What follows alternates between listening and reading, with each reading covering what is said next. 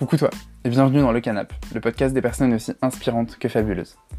Je voulais tout d'abord te remercier pour tes retours sur le dernier épisode avec Mathéo, qui m'ont fait très plaisir. Le fait que tu l'aies apprécié me donne de la motivation pour continuer ce projet, et je t'en remercie vivement. Je te présente aujourd'hui le dernier épisode du Canap, que j'ai tourné avec quelqu'un dont l'univers et le travail me touchent beaucoup. Cécile, aka la Mona Lisa sur Instagram. Dans cet épisode, on a parlé d'art, de comment l'art se trouve être un moyen d'expression à des moments où les mots ne le sont pas, d'amitié, et de plein d'autres choses encore.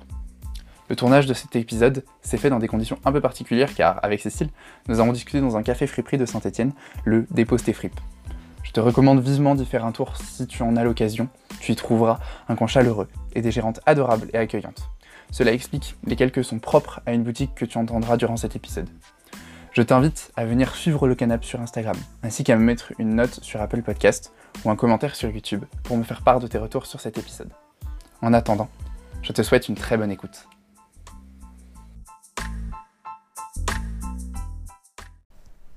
Alors, la première question que j'ai envie de te poser, c'est quel est le plus vieux souvenir que tu as de toi-même?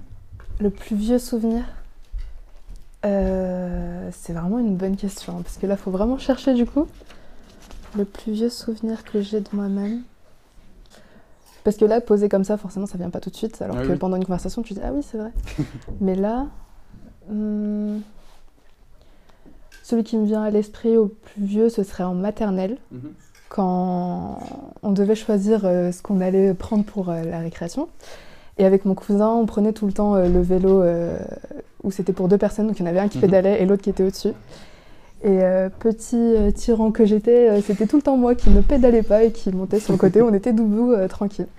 Donc je pense que c'est le souvenir qui est le plus vieux, pour le moment, dont je me souviens. Écoute, n'hésite pas, si tu as un ajout à faire, Ok. tu me coupes. Ça marche. Et ton cousin, tu, tu le voyais beaucoup à cette époque? Je le voyais beaucoup, maintenant moins parce qu'il il étudie à Lyon, mais euh, ça reste pour moi quand même toujours mon petit frère. Bon, il est, il est âgé de moins d'un mois que moi, donc il est plus jeune de moi, euh, il est plus jeune que moi de un mois, Mhm. mais euh, ouais, on est toujours aussi proches et on rigole toujours aussi bien. D'accord, tu dis que tu le, tu le considères comme ton petit frère, c'est-à-dire euh, euh, t'es enfant unique, c'est ça? C'est ça. Et euh, comment tu l'as comment tu l'as vécu? D'être enfant unique? Ouais. Petite mal parce Mhm. que euh, bah y a personne avec qui jouer, papa maman travaillent tout le temps, ils n'ont pas forcément le temps. Donc euh, un exemple tout bête, hein, pour jouer à la bonne paye, bah, je jouais toute seule. Mais après, euh, avec le temps, je trouve ça plutôt bien parce que euh, tu peux souvent être toute seule quand Mhm. tu veux, tu es assez libre. Après, c'est sûr que quand on est fille unique ou fils unique, on est forcément un peu plus gâté, je pense, que quand Mhm. on a des frères ou des sœurs. On te l'a fait remarquer ça? Que t'étais euh, plus gâté que. Non. Non, non. Est-ce que tu parlais de, de tes parents euh, Comment ça se passe avec. Enfin, comment ça se passait déjà avec tes parents à l'époque? Euh, bah, j'ai toujours été super proche de ma mère Mhm. parce que euh, mon père travaille euh, à plein temps, tandis que ma mère travaillait à mi-temps à l'époque. Et maintenant, euh, mon père travaillait à distance dans le sud. Maintenant, il est revenu, donc c'est cool. Mais du coup, j'ai toujours gardé ce lien avec ma mère qui est très fusionnel. Et mon père, je m'entends très bien avec lui, mais c'est juste que c'est un rapport qui est différent. Mais sinon, tout se passe bien. Et si tu devais faire le portrait de Cécile, euh, 5 ans à la maternelle, qui est petit tyran avec son cousin, ce, ce serait quoi? Euh, alors une grosse chippie, vraiment une petite chippie, une petite peste. Euh, si je pouvais retourner en arrière, je me donnerais euh, peut-être des petites tartes parce que j'étais vraiment insupportable et et parfois j'avais des réactions très égoïstes. Puis maintenant avec le recul, je me dis plus jamais, je veux Ouais. plus faire ça. Mais euh, heureusement que ça a changé avec le temps. Mais ouais, je pense que ce serait euh, le gros caractère qui reviendrait, c'est petite peste. Tu le conscientises maintenant ou alors déjà à l'époque on te le, on te le faisait, euh, on te faisait Euh, alors je m'en suis rendu compte en grandissant, mais aussi par rapport à ce qu'on me racontait Mhm. et de mes souvenirs. Ouais. Et il y a des trucs que je regrette encore maintenant et je me suis excusée par rapport à ça, etc. Mais euh, ouais, j'en ai vite pris conscience avec le temps. Donc là, tu étais en maternelle, c'est ça? Euh, pour euh, le souvenir? Oui. Oui, oui c'était en maternelle. Et euh, comment s'est passé le, le passage, le passage au-dessus, le passage à l'école, à l'école primaire? L'école primaire, euh, déjà c'était différent parce que j'avais plus mon cousin, alors qu'avant Mhm. je restais tout le temps avec lui. On a pris des écoles différentes, enfin on est rentré dans des écoles différentes. Et début primaire, bah, ça s'est bien passé. Mhm. De ce que je me souviens, on avait fait une sortie au château et c'est là où j'avais rencontré mon ancienne meilleure amie de l'époque, qui ensuite est devenue mon repère. Et de ce que je me souviens, ouais, ça, ça s'est plutôt pas mal passé. Bon, après, en primaire, il y a des, des, enfants qui sont un peu méchants. Donc je me suis ramassé quand même des remarques par rapport à mes origines. Mais sinon, à part ça, euh, de bons souvenirs. Alors, euh, juste pour euh, que tout le monde soit au courant, tu peux me rappeler tes origines? Je suis vietnamienne, cambodgienne et française. D'accord, ok. Et c'était quoi les remarques qu'on te faisait? Des trucs tout bêtes, hein, chung chang chung, les yeux bridés, enfin les gens qui tirent leurs yeux, etc. Des trucs vraiment bêtes, quoi. Mais quand on est petit, ça fait mal. Mais avec le temps, quand on grandit, bah, on passe outre. Et normalement, on ne devrait pas parce que à force de se ramasser des remarques, on réagit plus. Et c'est comme si on considérait ça comme normal alors que ça l'est pas du tout, mais c'est juste qu'on en a marre au bout d'un moment et on n'a plus envie de réagir à ça en fait. Et euh, aujourd'hui, euh, enfin, c'était quoi ton, ton évolution là-dessus? Euh, aujourd'hui, t'en es où? Et t'es passé par quelles étapes sur les remarques racistes qu'on t'a fait Alors, au début, ça me, faisait, ça me faisait mal, dans le sens où ça me rendait triste quand même, mais je ne montrais pas forcément. Ensuite, c'est passé par la colère. Et mhm. euh, maintenant, c'est euh, limite, j'en rigole. Ou alors, euh, je réagis pas. Mais je le prends vraiment. bah, ça montre le, niveau des gens. Et je m'attarde pas là-dessus, en fait. Ok. Tu disais que ton meilleur ami, c'était ton repère. C'était quoi votre relation à l'époque? Ma meilleure amie bah, C'était Mélissa, du coup. Mhm. Ça a duré longtemps. Et notre relation, c'était vraiment. on se faisait confiance à 100%, on se racontait tout, on rigolait vraiment super bien. Et euh, je savais qu'elle était là pour moi, comme moi j'étais là pour elle. Et c'était un peu. Euh, je la considérais plus comme ma grande sœur que euh, mon égale. C'est peut-être un peu bizarre dit comme ça, mais vraiment, je me sentais vraiment bien avec elle et protégée, entre guillemets. Non, non, c'est pas du tout bizarre. Enfin, c'est des relations de meilleures, amies, je pense. Ouais. C'est normal. Et du coup, tu fais tout le, toute l'école primaire avec du coup ton repère familial qui, qui a l'air stable. Euh, enfin en tout cas avec ta mère en tout cas, où, mm, mm. où euh, vous êtes très proches, et avec euh, une, un autre appui à l'école du coup qui était Mélissa. Est-ce que tu avais d'autres repères à ce moment-là? Est-ce que j'avais d'autres repères? Après, comme toutes les histoires en primaire, je pense qu'on a des amis. Après, on se fait des petites mhm. embrouilles, des disputes par-ci par-là. Mais non, pas vraiment. Oui, je pense que ça s'arrêtait à ma famille et euh, à mes amis, mhm. qui, bon, euh, au final, avec le recul, n'étaient pas tant des amis que ça, mais euh, ouais, c'était ça mes repères. Mais surtout ma meilleure amie, du coup. Tu, tu, veux en parler des amis qui n'étaient pas forcément tes amis? Bah, Quand on est petit, on n'a pas forcément la notion de. Enfin, on n'a pas la même notion en étant petit que maintenant de ce qu'est être ami. Mhm. Et quand on est petit, bah quand on rigole bien avec un autre enfant, on se dit ah bah ça c'est mon copain, etc. Mais euh, derrière, bah il y a eu de l'hypocrisie, des un peu des coups de couteau dans le dos. Mhm.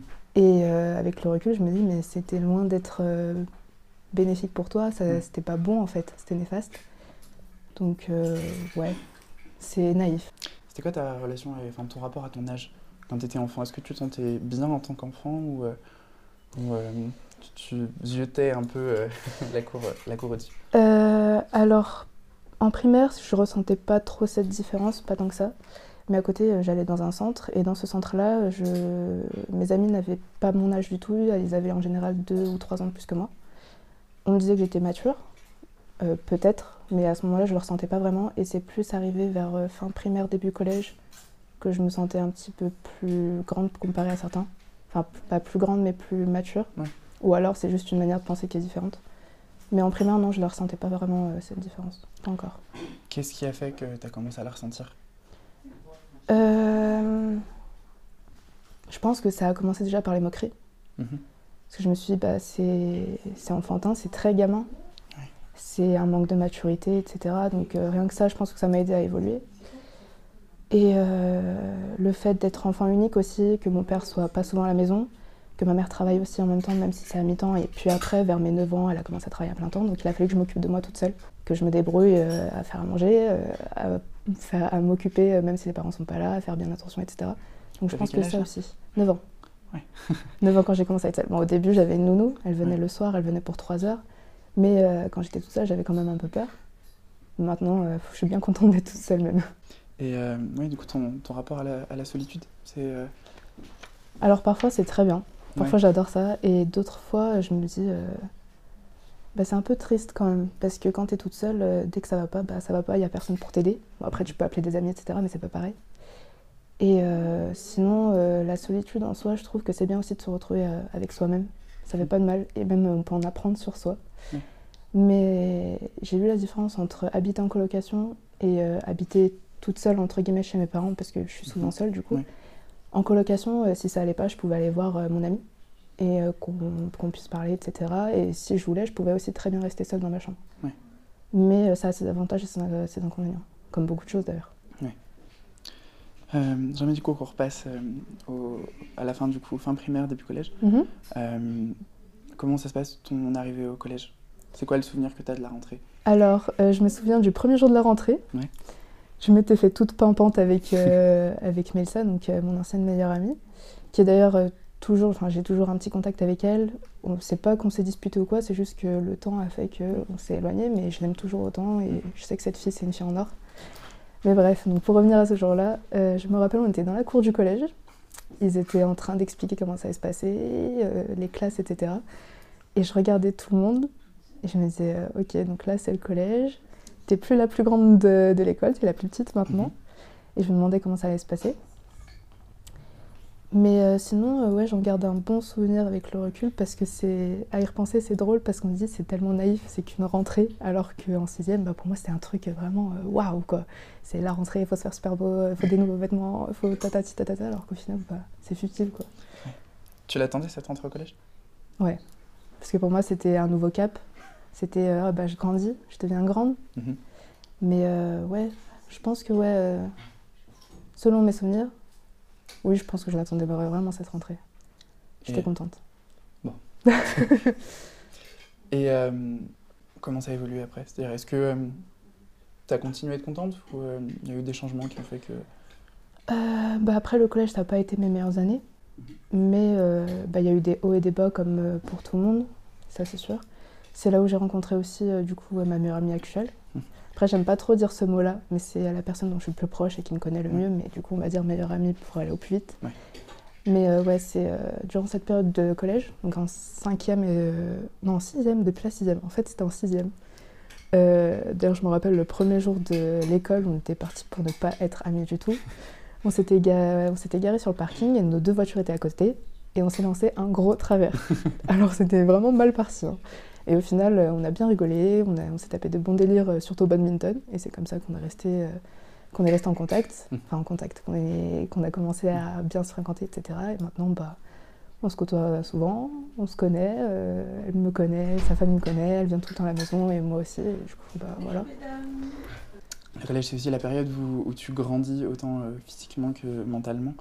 Ça s'est passé comment toi, pour toi euh, déjà l'appréhension de, de, la puberté, parce que bah, ça arrive à ce moment-là. Mhm. Et puis euh, après le passage euh, de élève de CM2 à après élève, élève de seconde, mhm. ça, a, ça, a, été quoi comme chamboulement pour toi? Alors déjà, rien que physiquement, le style vestimentaire il change énormément parce mhm. que en primaire en soi c'est nos parents qui nous habillent donc on s'en fout un petit peu. Puis après ça commence à changer et au collège bah, là on veut vraiment bien s'habiller être euh, un peu euh, au top, entre guillemets.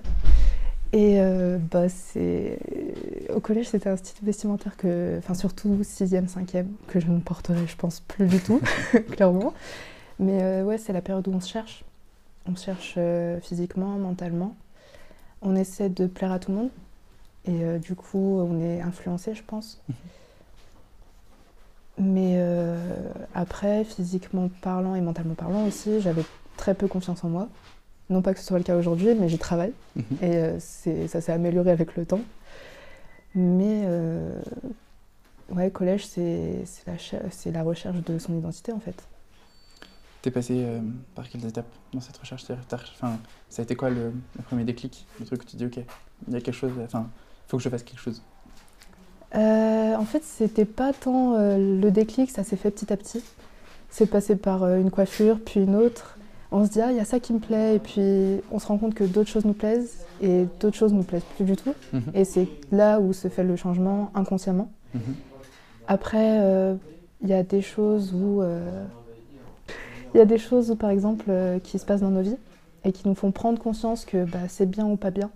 Ou alors, euh, bah, ça nous fait grandir, euh, on apprend de, son- de ses expériences, en fait, tout simplement. Donc, euh, c'était volontaire, oui et non, au final. Et puis, je pense que c'est quelque... enfin, c'est un processus assez naturel. Avec l'âge, on grandit, forcément. T'as essayé de plaire à tout le monde? J'ai essayé. Au tout début, au sixième, cinquième. Après, en quatrième, un peu moins quand même. Puis troisième, en fait, arrivé en quatrième, j'avais des... Comment expliquer? Euh, Par exemple, un truc tout bête, il y avait un vêtement que j'osais pas porter par Mhm. peur d'être jugée et de recevoir des moqueries. Parce que dans notre collège, euh, on sait tous, hein, euh, c'était fréquent quand même. Troisième, ça s'est un peu démarqué. Euh, rien qu'avec les. Ça, je me rappelle, c'est un truc qui m'a marqué c'était les bum jeans et les Doc Martens. Ça, c'est vraiment le truc où je me suis dit, Waouh, ça y est, euh, tu te détaches un petit peu de tout ça, c'est bien. Et après, c'est arrivé en seconde. euh, là, j'ai vraiment commencé à m'habiller comme je voulais. Mhm. Et, euh, et voilà, enfin, c'est c'est cool, ça s'est amélioré, j'ai pris un peu plus confiance en moi.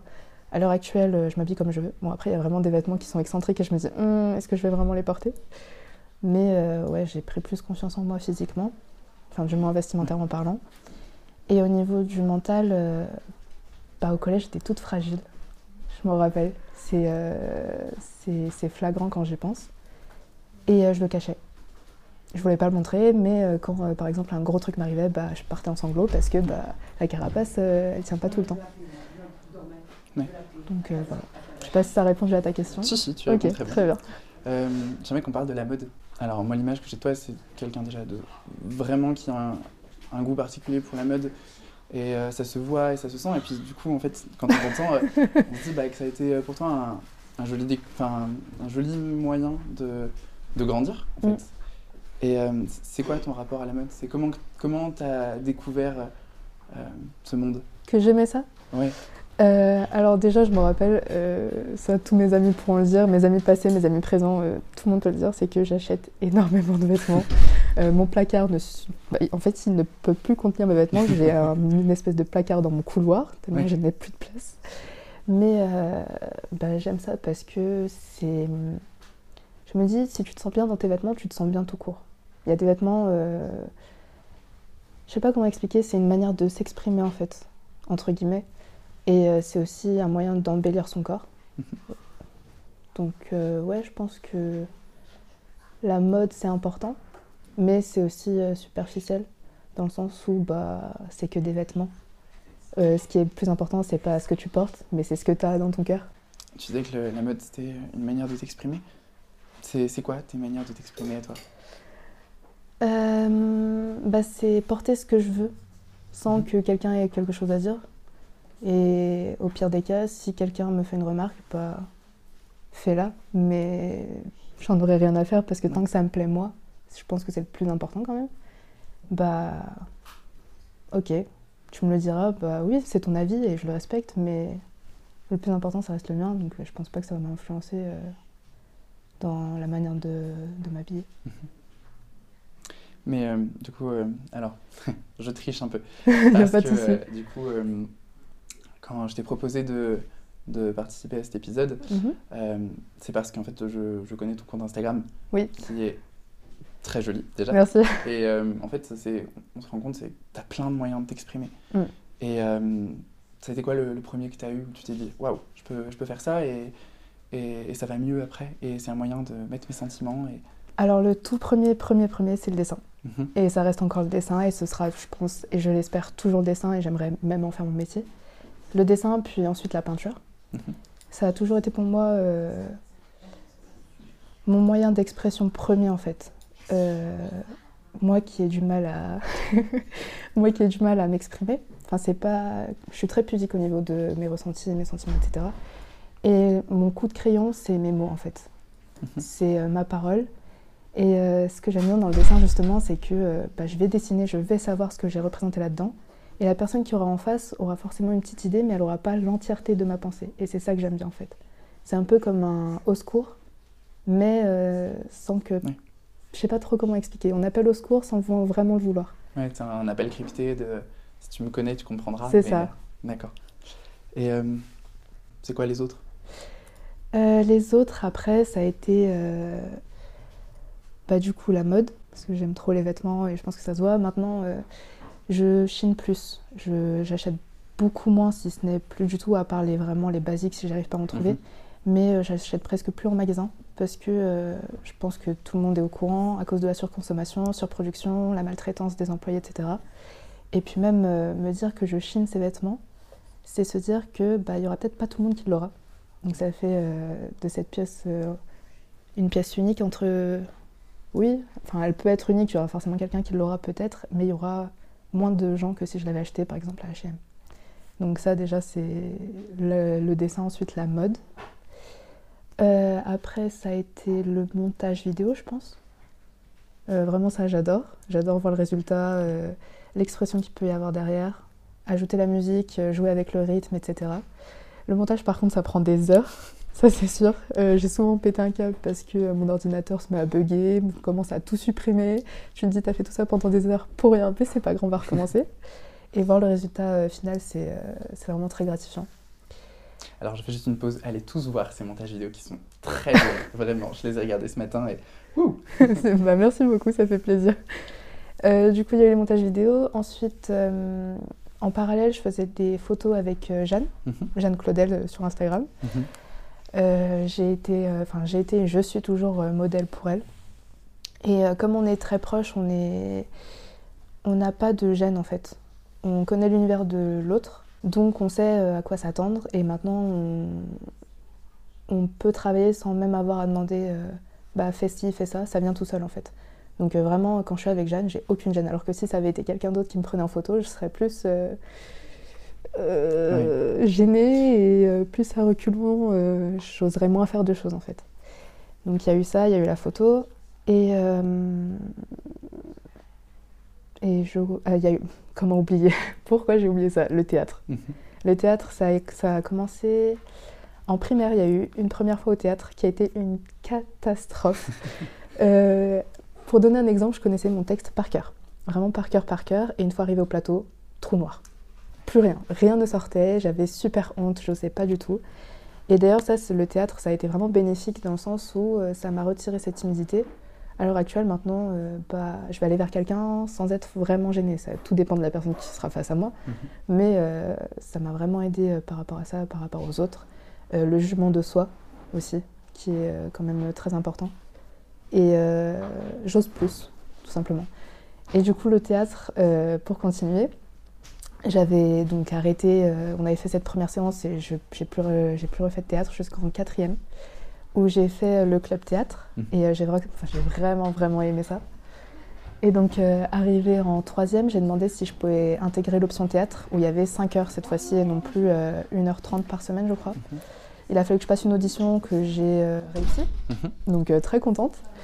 Et après ça, bah, j'ai fait l'option lourde théâtre à Simone Veil, qui est, en qui est toujours en partenariat avec la Comédie Saint-Etienne. Et clairement, ça a été mes meilleures années. J'ai adoré ça. C'était un autre monde. C'est quand on rentrait dans la salle de théâtre, bah, tu laisses tes problèmes de côté et là tu vas jouer euh, d'autres personnages. Tu mets dans la... Enfin, c'est plus le personnage qui se met dans ta peau du coup. Mais euh, tu as une autre vision de... de de la vie, entre guillemets. Mhm. Et ça apporte une autre vision, un autre ressenti. Tu... Bah, on peut dire que tu te mets dans la peau de quelqu'un d'autre, mais du coup, non, puisque c'est toi qui joues le personnage, mais ça t'apporte euh, ça t'apporte euh, ouais, une nouvelle vision de la vie et euh, plusieurs perspectives. Voilà, ça t'apporte de nouvelles perspectives. Enfin, j'ai trouvé le mot. mais ouais, du coup, les, les gros moyens d'expression pour moi, c'est le dessin, le théâtre et les montages vidéo. La mode, après, c'est c'est plus au second plan. C'est quand la première fois que tu t'es produite en public, à part cette malencontreuse expérience en primaire. Ça a été bah, du coup en quatrième. Je crois que la première fois où on s'est produit en public, c'était au théâtre Tardy, si je dis pas de bêtises, mhm. mais c'est le souvenir que j'ai. Il me semble que c'était la première fois et euh, j'étais super stressée. Et en fait, le stress, il vient euh, au moment de monter au plateau. C'est pas je vais stresser euh, une heure avant. C'est vraiment au moment de monter, je vais être là, waouh, ok, donc maintenant c'est à toi, tu te trompes, tout le monde le sait. Mais j'adore ça. cette adrénaline-là, j'adore. C'est vraiment un truc. je sais pas, c'est trop bien. J'aime beaucoup. Et ouais, donc ça a été la première fois où on s'est produit et gros stress. Et au final, quand la pièce s'est terminée, j'avais qu'une envie, c'était de recommencer, clairement. Et c'est pour ça que j'ai continué pendant plusieurs années après. D'accord. Euh, tu parlais euh, de, ton univers, tu le définirais comment ton univers? Alors c'est très compliqué, c'est pour ça que je demande souvent euh, à mes amis qui ont un œil extérieur à tout ça. après, selon moi, je trouve quand même que mon univers, il est assez triste. D'ailleurs, ma mère me le reproche assez souvent, elle me dit mais pourquoi tu fais que des choses tristes? Je, bah, je sais pas, ça vient comme ça. Mais ouais, je dirais plutôt triste, nocturne, parce que mes dessins sont en général sombre ou représente la nuit. Parce que bah, c'est là où je me sens mieux en fait, c'est la nuit. C'est quand la lune euh, vraiment elle éclaire le, notre monde, c'est ouais, vraiment le moment où je me sens vraiment bien et c'est là où ma parole elle sort clairement mhm. et, euh, et, que j'ai vraiment envie de dessiner. C'est bizarre, mais le, je sais pas, le jour m'inspire moins et la nuit plus. Mais ouais, du coup, pour décrire pour l'univers, ce serait triste, euh, lunaire du coup, et sombre mais doux à la fois. Parfois, je fais des dessins qui, même moi, après, avec le recul, je me dis, mais quand même, c'est un peu euh, gore ou glauque, mais euh, ouais, je pense que ce serait ça pour décrire mon, mon monde. es quelqu'un de très créatif, on peut pas, on peut pas te l'enlever, mais euh, moi, ce qui me, ce qui me choque, enfin, choque, allez, on va dire, m'émerveille le plus, c'est vraiment que, en fait, tu n'as pas peur de t'exprimer. Et T'as jamais eu un, coup de syndrome de l'imposteur de dire mais je ne suis pas légitime à faire tout ça? Ça m'arrive tout le temps. Ouais. Tout le temps, tout le temps. Parce que là que tu me dis ça, ça me fait super plaisir. Mais euh, souvent, euh, bah, là, euh, j'ai pour projet d'intégrer une école d'art, mhm. donc les beaux-arts, qui est une grosse école quand même. Et je me dis pourquoi moi en fait? Parce qu'il y a plein de gens qui font des choses incroyables et pour moi, ce que je fais, c'est bah, basique. Et euh, j'ai tout le temps l'impression de me dire, mais euh, au final, ça se trouve, euh, il y a quelqu'un qui l'a déjà fait, ou c'est justement de ce que j'ai vu sur Internet que je reproduis ou quoi.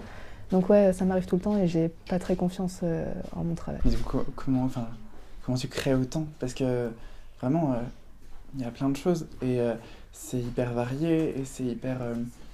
c'est plein de méthodes différentes et c'est quoi le, enfin, le petit truc qui qui fait que tu restes pas assise à une chaise et dire non, je ne le fais pas? Euh, Alors, faut pas croire, mais je suis une grosse flemmarde. ça, c'est sûr, je peux pas le nier. Mais euh, souvent, je me dis, euh, au lieu de perdre ton temps à regarder la télé ou ton téléphone ou quoi, bah, va produire quelque chose parce que tu as plein d'idées, mais tu as juste la flemme de les faire. Et euh, c'est ce qui s'est produit, bah, par exemple, hier. J'ai pris une veste que je ne portais plus et je me suis dit, bah, au lieu de la vendre ou de la jeter ou de la donner, parce qu'en soi, elle est super jolie, bah, retape-la c'est ce que j'ai fait, je l'ai, euh, je l'ai découpé, je l'ai recousu, j'ai brodé par-dessus et maintenant j'en suis super contente. Et euh, en fait, c'est se dire que au lieu de perdre son temps à ne rien faire, autant produire. Et du coup, c'est ce que je fais. Et je m'inspire de ce que je ressens, de mon histoire, de ce qui m'entoure aussi.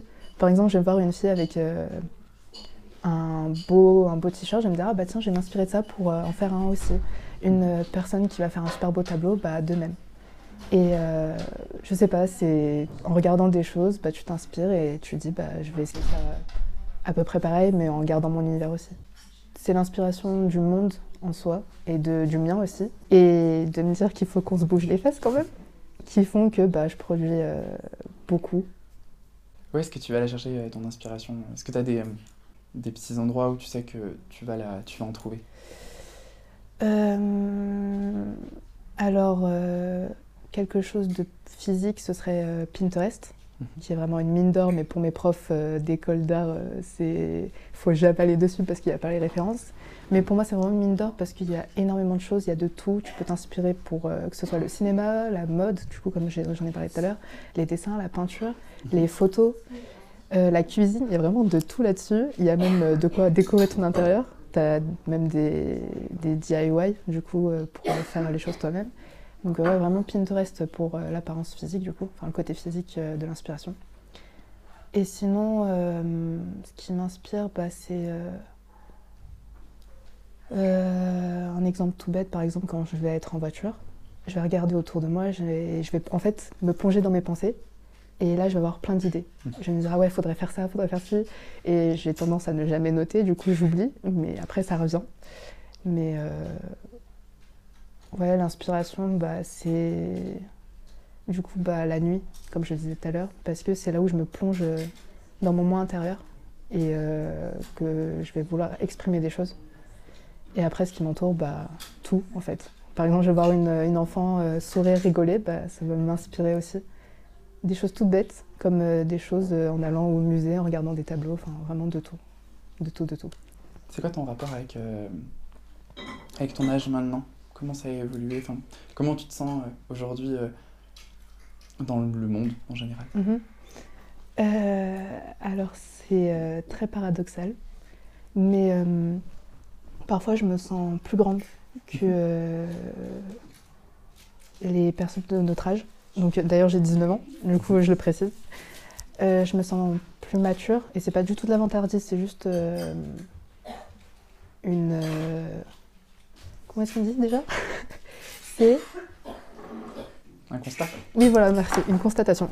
Donc, euh, oui, du coup, c'est juste une constatation, mais euh, j'ai l'impression d'être plus mature sur euh, certains sujets. Mais autant, parfois, j'ai l'impression d'être une enfant, en fait.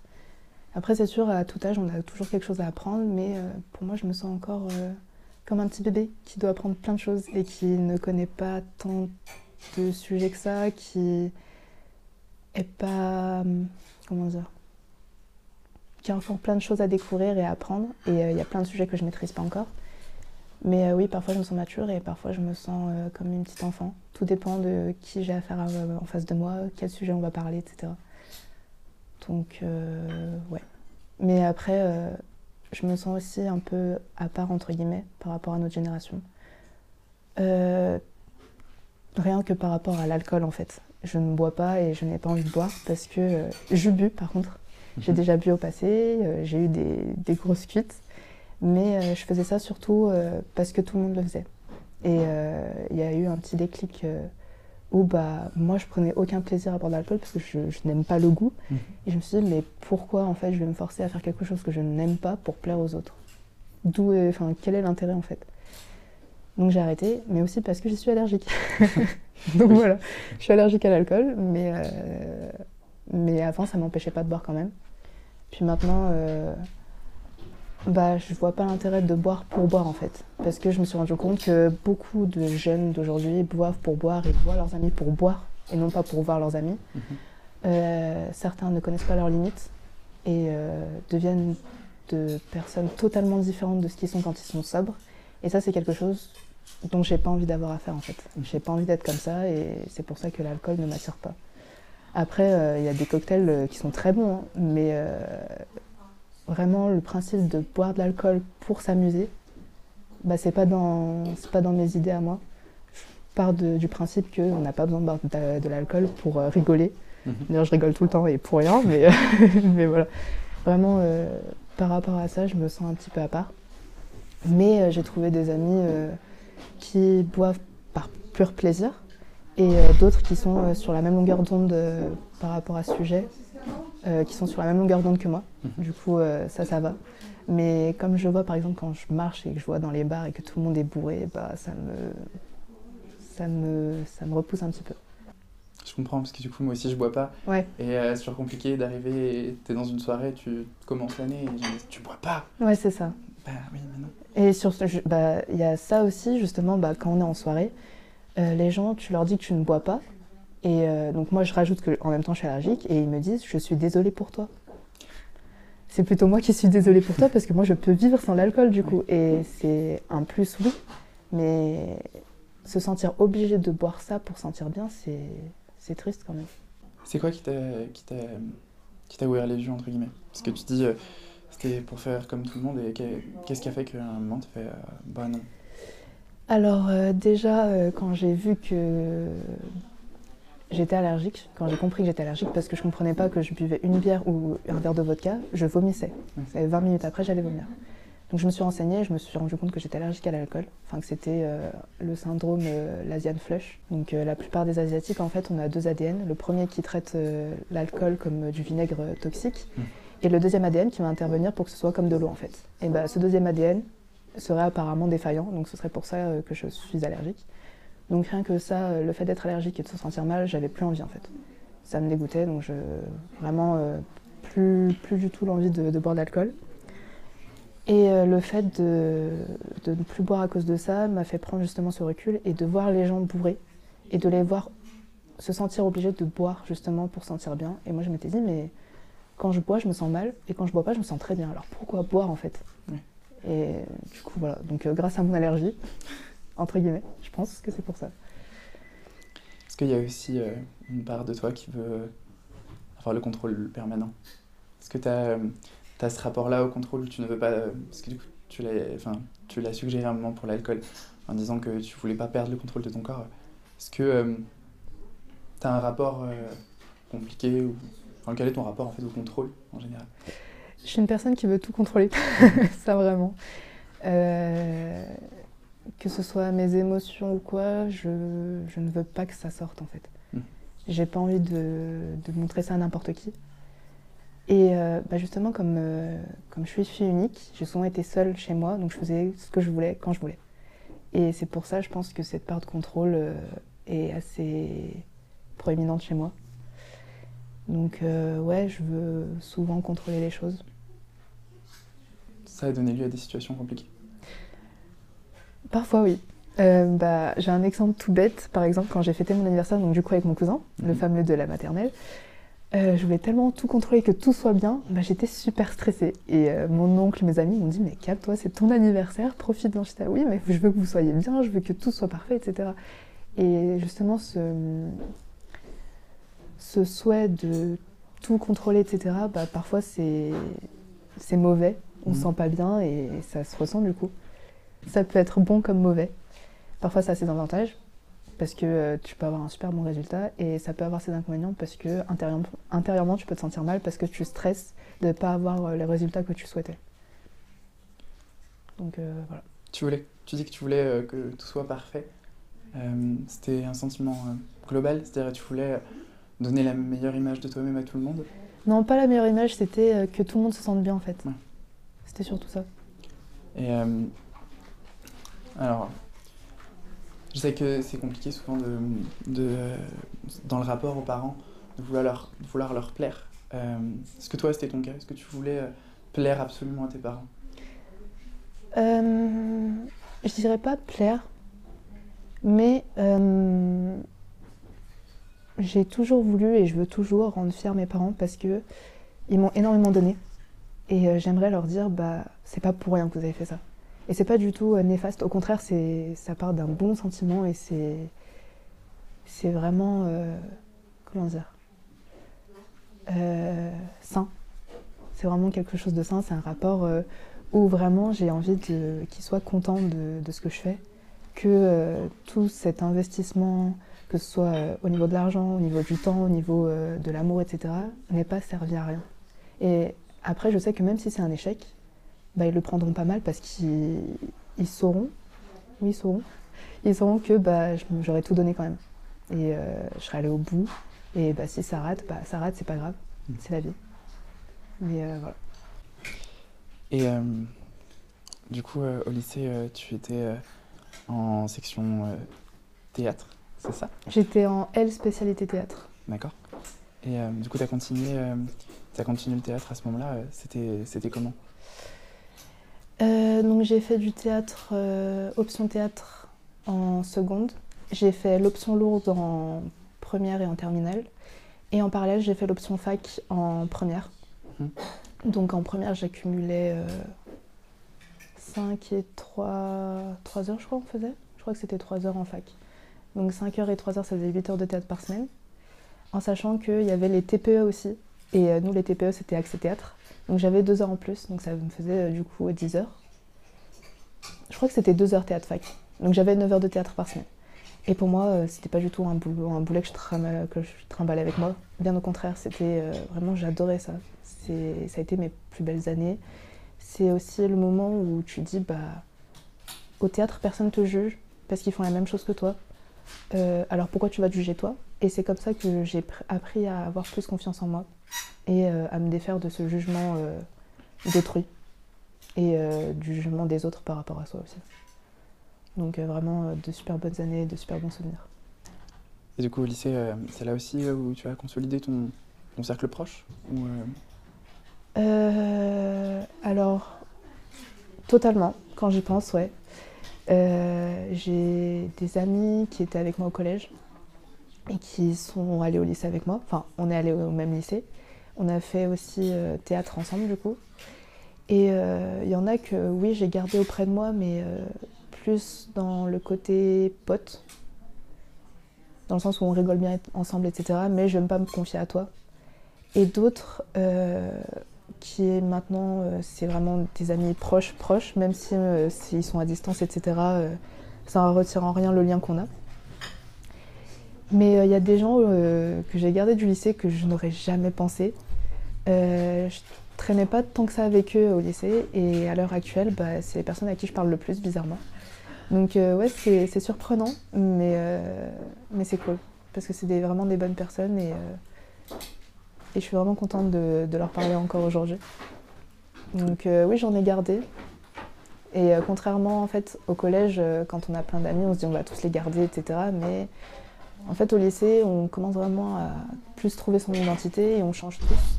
Et c'est vraiment à ce moment-là où on va avoir nos vrais amis, je pense.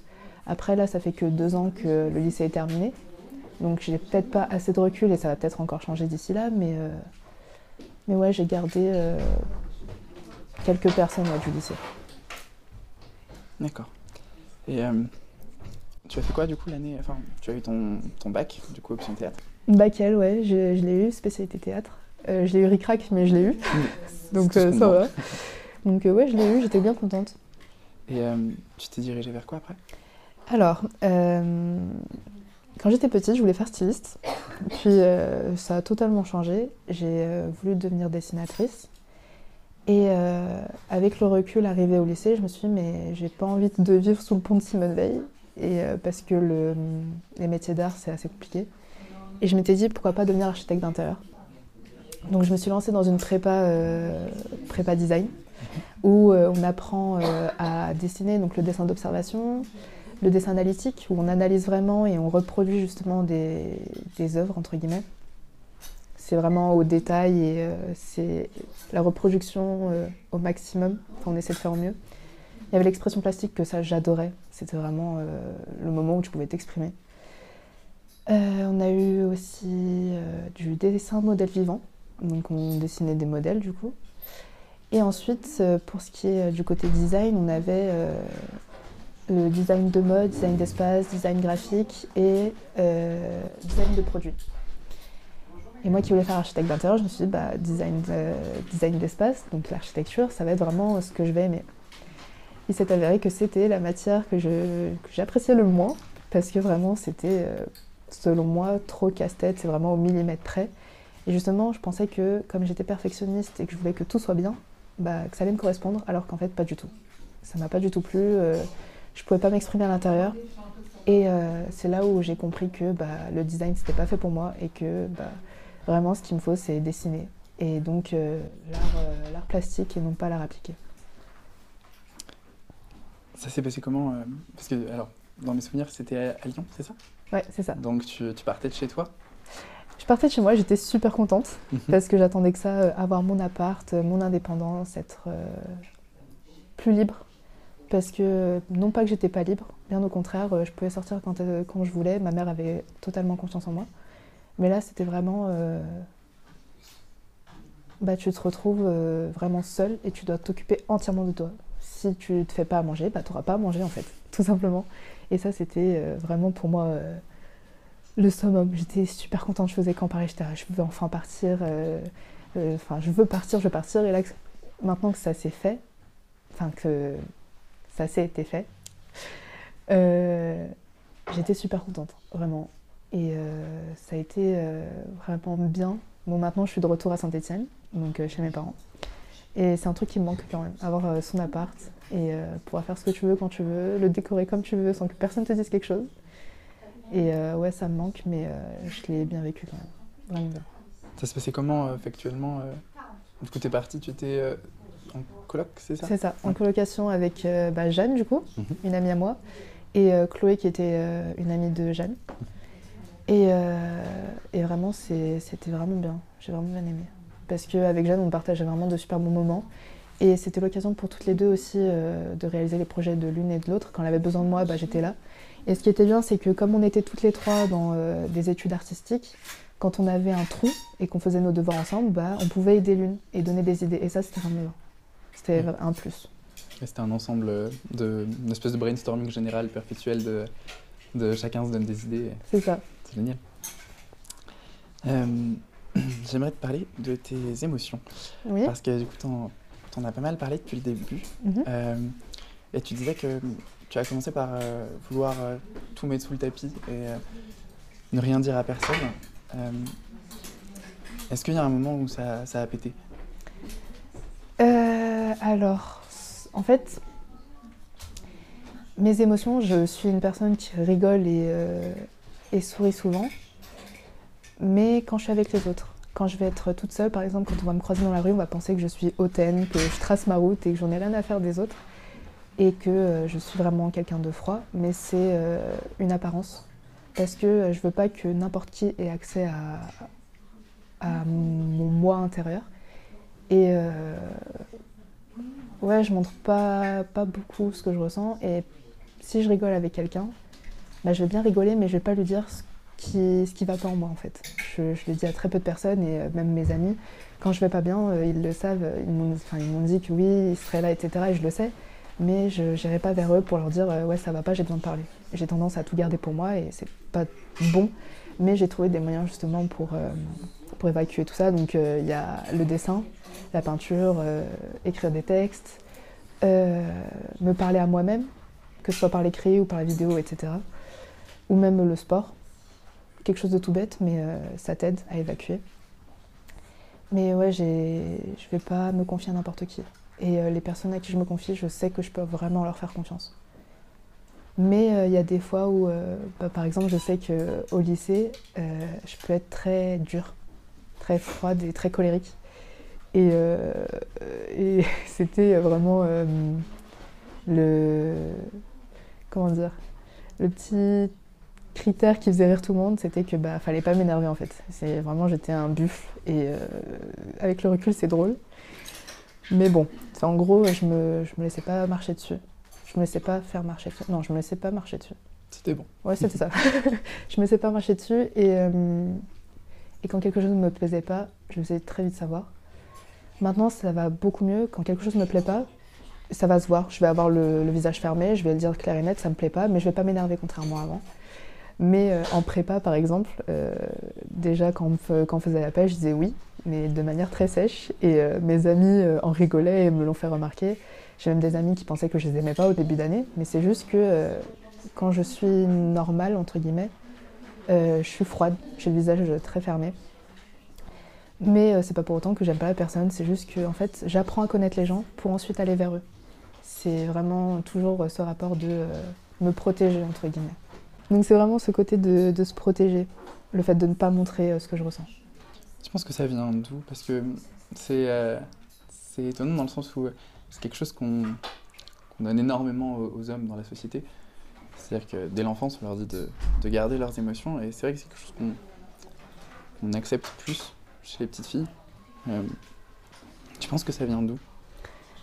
Euh, Du fait déjà qu'on se soit moqué de moi, déjà rien que ça, et des déceptions que ce soit euh, amical ou familial, etc. Euh, en fait, maintenant, à l'heure actuelle, quand quelqu'un va me décevoir, bah, je vais me dire ok, bah, tu m'as déçu, mais je vais pas m'attarder dessus, je vais passer à autre chose. Parce que euh, avant, ça me faisait vraiment mal, ça me blessait et je perdais encore plus confiance en moi. Sauf qu'à l'heure actuelle, j'ai plus envie de perdre mon temps. Et c'est aussi pour ça que bah, je prends quand même du recul et je donne pas tout dès le, début. J'apprends à connaître la personne. Et si je vois que je peux avoir confiance, bah, je me dis ok, bah, je lui fais confiance. Donc là, je m'ouvre. Et si je vois qu'elle me déçoit, je me dis bon, bah ok, bah, je me serais ouverte, certes. Mais maintenant que je sais que tu m'as déçue et que je peux plus te faire confiance, bah, c'est pas grave, je passe à autre chose. Et puis voilà. Mais euh, ouais, je pense que c'est vraiment euh, par la déception que, que tout s'est renfermé dans ce corps-là. Ça a été progressif, la création d'une espèce de, de, carapace, ou ça a été du jour au lendemain? De mes souvenirs, je pense que ça a toujours été là. Ça a été... Maintenant, ça l'est beaucoup moins. Mais au collège, lycée, c'était très présent. Et euh, maintenant, ça l'est toujours. Et ça peut être pesant d'ailleurs. Pour les personnes qui sont très sensibles à ça, ils le ressentent direct. Et j'essaie de travailler dessus, d'être moins euh, dur et un bloc de béton là. Mais euh, c'est progressif, mais là au moins c'est dans le bon sens. Je me referme moins. Tu disais travailler dessus. Tu travailles seul ou est-ce que tu es déjà allé voir un médecin ou un psy? Alors, je suis jamais allée voir de, psychologue ou quoi, mais il y a les parents d'une amie à moi qui m'ont euh, pas mal aidé quand même. Ils m'ont ouvert les yeux et euh, après ça reste quand même un travail personnel parce que personne ne peut faire ce travail à ta place. Seule ta personne peut, remplir cette mission-là, entre guillemets. Donc euh, ouais, j'ai eu de l'aide un petit peu, mais c'est essentiellement du travail sur soi et fait par moi-même. Si tu rentres dans une pièce mmh. et que face à toi, il y a la Cécile de 5 ans qui est un petit tyran avec son cousin euh, qui était face à toi, qu'est-ce que tu lui donnerais comme conseil?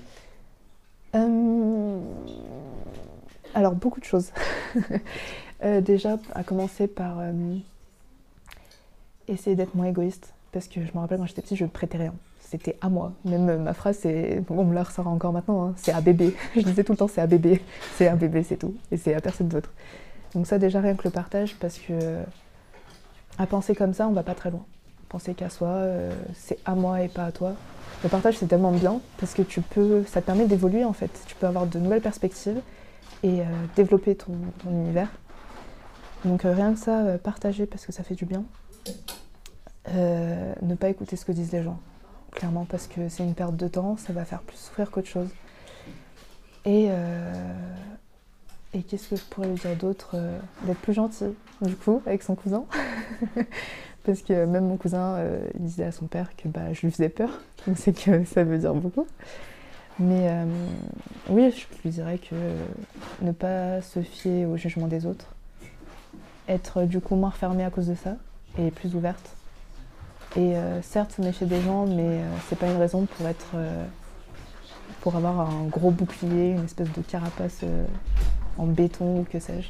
Donc je pense que je dirais ça. Mais que la vie, certes, elle n'est pas très belle, mais elle est très jolie aussi. C'est mieux de voir euh, les choses du bon côté que du mauvais. Est-ce qu'il y a euh, une œuvre ou euh, quelque, quelconque création qui te rappelle toutes ces choses-là et que tu regardes en disant oui, il faut que je m'en rappelle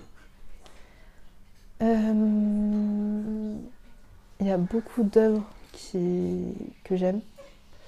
Il y a eu celle de Van Gogh, La nuit étoilée, parce que ça parle de la nuit et que pour moi, bah, c'est l'élément déclencheur pour euh, mon expression.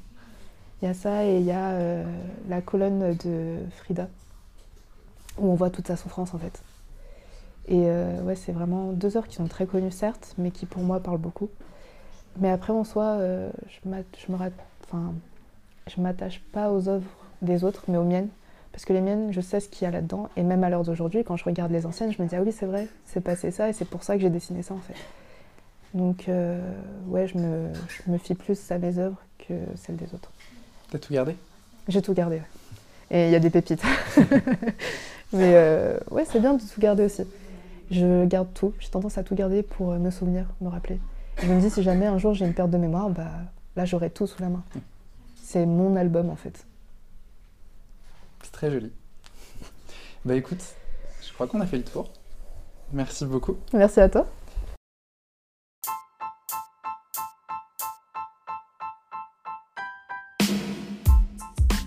Merci beaucoup d'avoir écouté cet épisode. J'espère qu'il t'aura plu. Je t'invite à venir suivre le canap sur ses réseaux sociaux, particulièrement sur Instagram, mais aussi sur YouTube ou sur toutes les autres plateformes de podcast sur lesquelles il est possible de le trouver. Je te dis à dans deux semaines à très bientôt et prends soin de toi.